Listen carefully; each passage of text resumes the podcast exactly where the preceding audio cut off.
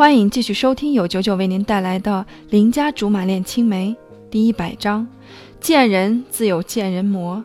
心里顿时有十万个叫马可碧的姑娘在翩翩起舞，不过不是对风贤，而是对我自己。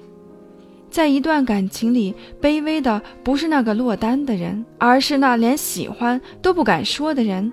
而且最重要的是，这种人既然自己不追求，有什么值得被同情？我的脑门在一秒钟之内被贴上了“活该”两个楷书大字，几乎能闻到新鲜出炉的墨香四溢。犹记得当年看号称宝岛第一偶像剧《流星花园》的时候，道明寺猛追酸菜，而酸菜不为所动。直到小资以强有力的竞争者身份出现，才幡然醒悟，原来他从没对道明寺表达过自己的感情，那是要道明寺自己猜，还是活在幻想里？显然都不现实。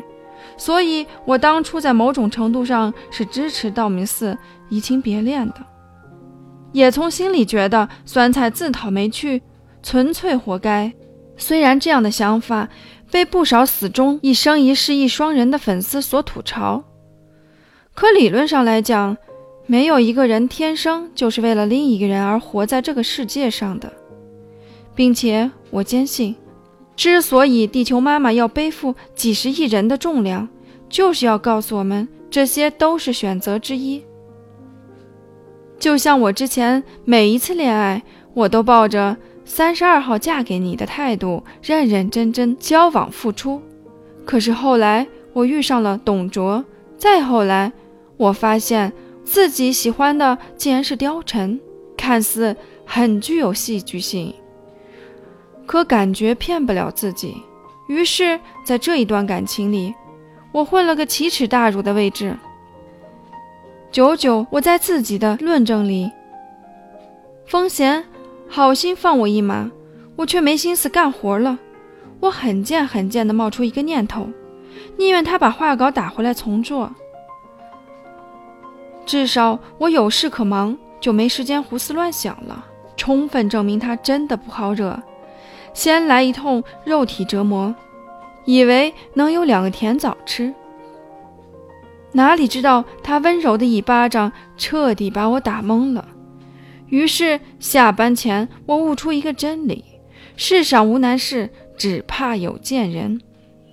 对于他而言，我是个又傻又蠢的贱人；对于我而言，他是个又强又勇的贱人。综上所述。我们又身体力行地印证了另一个真理：见人自有见人魔。我打算把这两条真理刻在办公桌上，时时刻刻提醒我处在水深火热中。就在此时，一向以撒娇卖萌、无节操存活于世的黄盖风风火火进来了，一脸过此山无鸟叫的样子。告诉你们，大事不好了！罗苏见到同道中人，向来热情，扑过去问：“啥事儿？”黄盖特意瞅了瞅风贤的办公室，小声说：“据小道消息称，我们周末很可能要去登高望远，去野外郊游。这是好事儿啊！你干嘛摆这个忧心忡忡的样子？”罗苏问出了我心中所想。黄盖苦大仇深地说。这意味着我们可能要加班加点的把手里的活干完。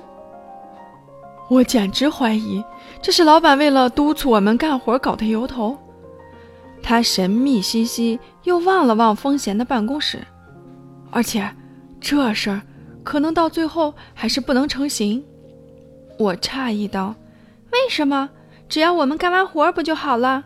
公司在福利事业上总是习惯流产。”黄盖的话极有爆点，我搞不懂这是怎么回事儿，越发好奇了。他继续发扬八卦的精神说：“关键是没人出来保胎。”